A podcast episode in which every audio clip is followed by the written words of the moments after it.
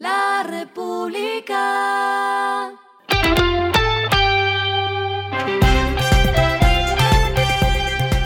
Al final de la jornada, esto es lo que debes saber sobre el comportamiento de los negocios, las finanzas y la economía. Las movidas de hoy fueron.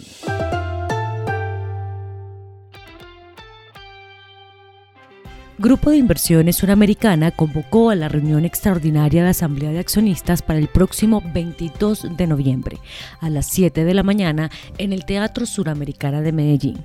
El objetivo es elegir una nueva junta directiva tras la renuncia de cuatro de sus miembros.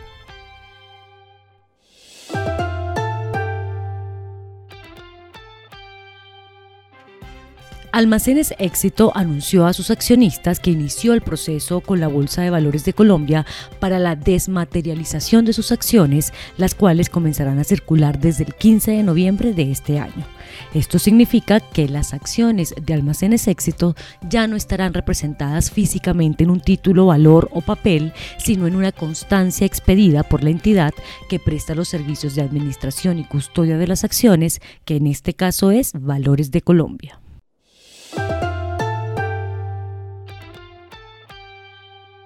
Tras casi tres años en el cargo, Sergio González renunció a su cargo de presidente de la empresa de telecomunicaciones de Bogotá, ETV, y lo hizo por motivos relacionados con oportunidades laborales.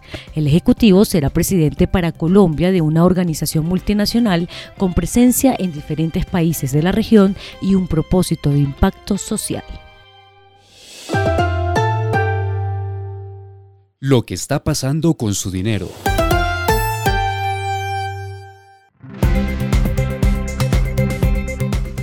Lulobank, BBVA y Occidente tienen las mejores tasas para los créditos de libre inversión tras un sondeo realizado por la República.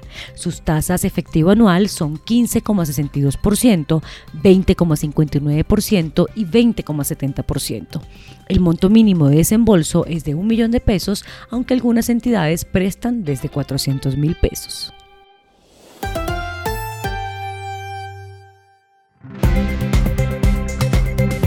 Los indicadores que debe tener en cuenta.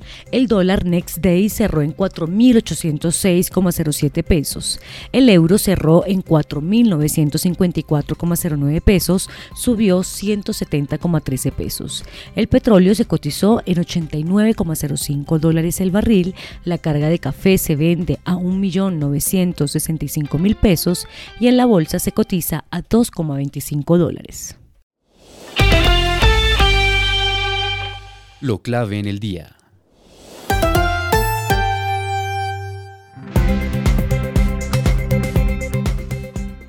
El alcalde de Medellín, Daniel Quintero, confirmó que Hidroituango entrará en operación el próximo 15 de noviembre tras pasar con éxito las pruebas realizadas por su operador EPM.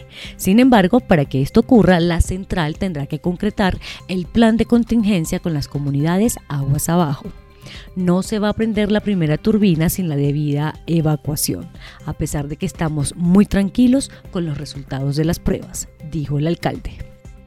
La ñapa de hoy tiene que ver con la conciliación de la tributaria. El último día sin IVA de 2022 seguirá en pie y se hará el 2 de diciembre, pero desde 2023 estas jornadas serán opcionales. Se alegó que los comerciantes ya cuentan con un inventario para la fecha y que la jornada cuenta hasta el momento con aval legal. A esta hora en el mundo. FTX iniciará un proceso de quiebra en Estados Unidos mientras su presidente ejecutivo Sam Bankman-Fried renunció, dijo hoy viernes al asediado intercambio de criptomonedas, lo que desencadenó lo que podría ser uno de los mayores colapsos de la industria.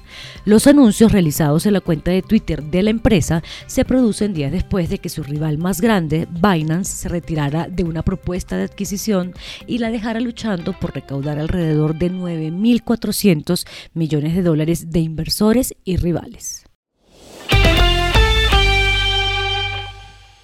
Y el respiro económico tiene que ver con este dato.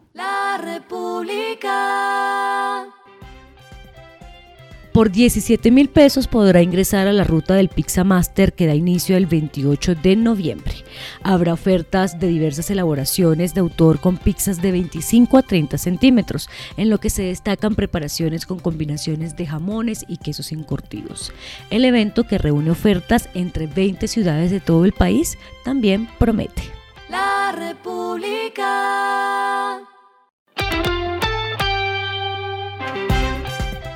Y finalizamos con el editorial de mañana. La devaluación no es competitividad de la economía. Es probable que el dólar nunca vuelva por el sendero de los 3.500 pesos. El tema de la devaluación es cosa de velocidad y la productividad debe enfocarse en ser competitiva. Esto fue Regresando a casa con Vanessa Pérez.